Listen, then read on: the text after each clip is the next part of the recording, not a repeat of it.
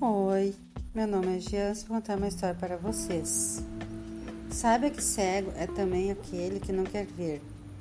Fechar os olhos para os acontecimentos e fingir que nada está ocorrendo pode não ser a melhor opção. Seja o que for que a vida lhe apresente, reage enfrente com determinação e entusiasmo. Quando enfrentamos os problemas com determinação e coragem, eles tendem a desaparecer. Portanto, vá em frente, encare seus problemas e dê um sumiço neles.